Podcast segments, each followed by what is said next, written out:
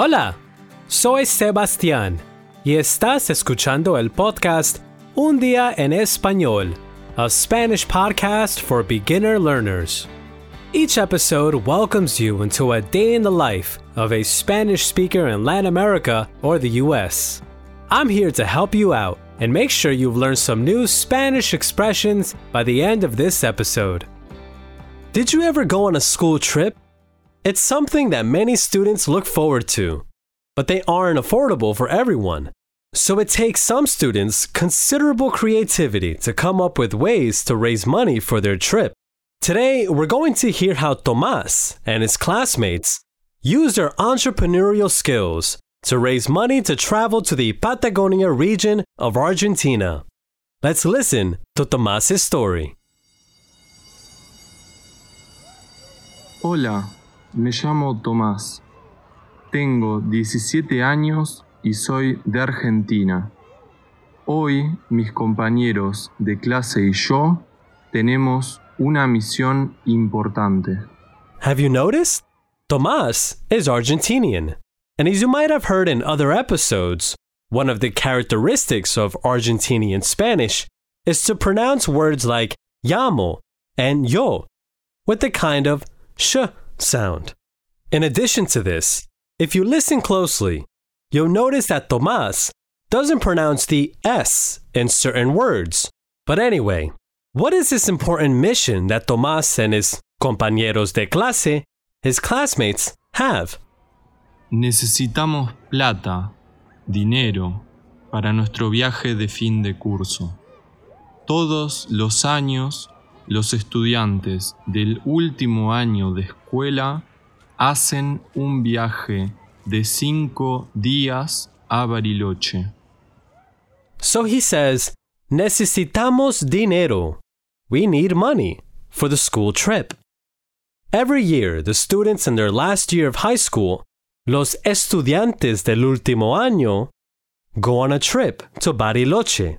This is a city, una ciudad, in the Patagonia region of Argentina. It's al lado de, next to, a glacial lake, el lago Nahuel Huapi, and it's also next to the Andes Mountains. Bariloche es una ciudad en la región de Patagonia. Está al lado del lago Nahuel Huapi y de la cordillera de los Andes. They've heard thousands of great stories from the students that have been there. What they usually do there is visit some tourist attractions in the city, as well as senderismo por la montaña, hiking in the mountains, or they visit the lake. All of those things take place during the day, and every evening there's a party. As Tomás says, this trip is la mezcla perfecta para unas vacaciones inolvidables the perfect mix for an unforgettable vacation. Los estudiantes que hacen el viaje de cinco días a Bariloche siempre tienen miles de historias geniales. Durante el día hacen turismo por la ciudad, senderismo por la montaña o visitan el lago. Y todas las noches hay fiestas. Es la mezcla perfecta para unas vacaciones inolvidables. But all good things have a price, and the trip to Bariloche is no exception. Unfortunately, it's not cheap, barato, but rather caro, expensive, and they need money for their viaje de fin de curso, end of year trip. Pero tenemos un problema. Necesitamos dinero para el viaje de fin de curso. No es un viaje barato. Es bastante caro. Right now, they're once again discussing how to raise money. Tomas's friend, Juan, who is a genius, has a brilliant idea. Let's hear what he says. Ahora estamos hablando otra vez de cómo conseguir dinero. Mi amigo Juan, que es un genio, tiene una idea brillante. Escuchen, chicos, ¿saben cuál es una buena idea? Vender empanadas. A todo el mundo le encantan las empanadas. Juan strongly suggests that they sell empanadas, a fried or baked pastry stuffed with various fillings that's common in Argentina and across Latin America. Something that everybody really likes. A todo el mundo le encantan las empanadas. After Juan's speech, everyone agrees to selling the empanadas. He's truly un genio. Ven, Juan es un genio. Todos dicen que sí a las empanadas. So, al día siguiente, the next day, they all meet at Juan's house. They all have the ingredients that they need in la cocina, the kitchen. But there's a problem. They don't know how to cook empanadas. They really should have thought this through beforehand. What are they going to do now? Al día siguiente, todos nos encontramos en la casa de Juan. Tenemos todos los ingredientes que necesitamos en la cocina, pero tenemos un problema. No sabemos cocinar las empanadas. ¿Qué vamos a hacer? Luckily, Juan calls his grandma. She tells these students what they need to do to cook some delicious empanadas. And they start cooking. At first, it's a bit difficult. But after preparing tres o cuatro, they become experts. Entonces Juan llama a su abuela por teléfono. Ella nos dice qué necesitamos hacer. Todos empezamos a cocinar. Al principio es un poco difícil, pero después de hacer tres o cuatro empanadas, ya somos expertos. Hours later, they're at the park, ready to sell the empanadas. There are a lot of people at the park, but they're not stopping at their puesto de empanadas, empanada stand. Horas más tarde, estamos en el parque para vender las empanadas. Hay muchas personas en el parque, pero no se paran en nuestro puesto de empanadas. But, as usual, Juan has an idea. He gets up on a chair, se sube a una silla, to advertise the empanadas, para hacer publicidad de las empanadas. Juan se sube a una silla. ¿Qué hace? Tengo una idea, Tomás. Voy a hacer publicidad de nuestras deliciosas empanadas. Ayuda. Ok. Juan starts to shout about how delicious the empanadas are. Empanadas like the ones his grandma makes. He shouts that they have empanadas with meat, de carne, and also vegetarianas. And he asks the people in the park to buy empanadas for them and for their family. Compren empanadas para ustedes y para su familia.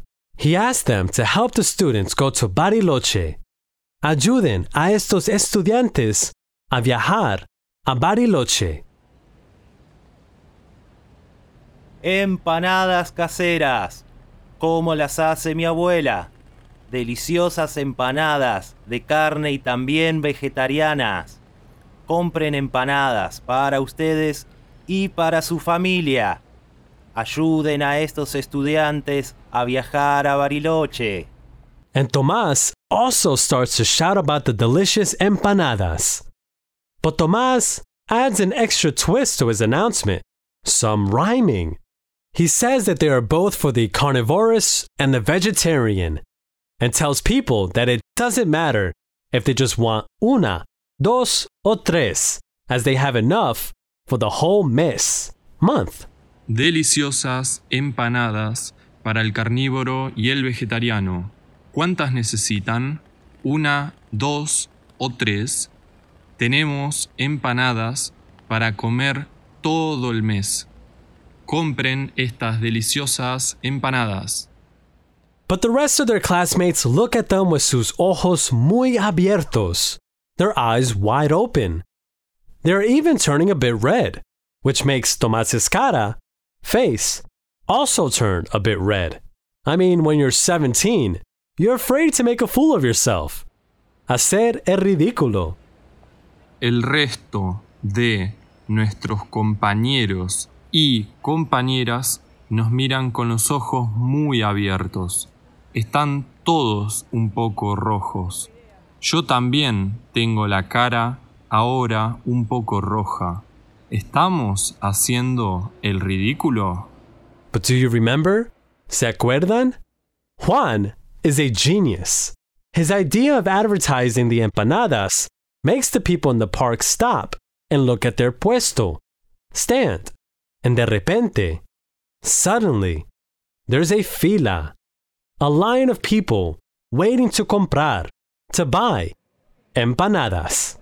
Pero, ¿se acuerdan? Juan es un genio.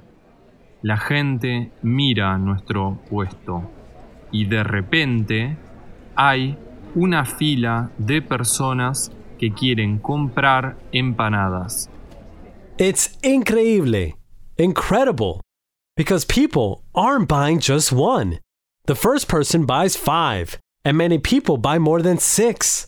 A lady at first wants seven or eight, but she ends up buying nine, and another man buys ten.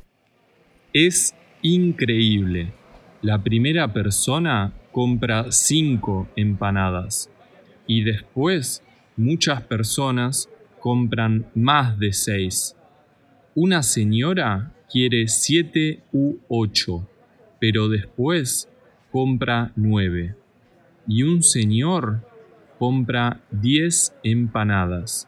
So in one hour, they sell all of their empanadas. This is a great business idea. They explain to the people who were not able to buy one that they will be selling them the whole week. En una hora vendemos todas las empanadas. Explicamos a las personas que quieren comprar que ya no tenemos más, pero vamos a vender más durante toda la semana. Thanks to Juan's idea, after a week of hard work preparing and selling empanadas at the park, they raised enough money for their trip. Después de una semana conseguimos dinero suficiente para nuestro viaje. Y por fin, cuando viajamos a Bariloche, la pasamos de maravilla. And finally, when they get to Bariloche, they have a great time. So, in the end, the empanada business proved to be a very successful one. The kids' hard work really paid off. I'm impressed with their entrepreneurial skills and their cooking skills. But it's Juan's grandma who may be the real hero of that story. Were you able to catch a lot of the Spanish in this episode? Visit babbel.com slash podcasts to follow along with the dynamic transcript, get helpful learning resources, and test your knowledge with the full Spanish story. Un Día en Español is produced by the language experts at Babbel. Whether you're hoping to make new Spanish-speaking friends or explore a new culture, the Babbel app teaches everything you need to understand and use the language. Thanks for listening, and hasta el próximo día.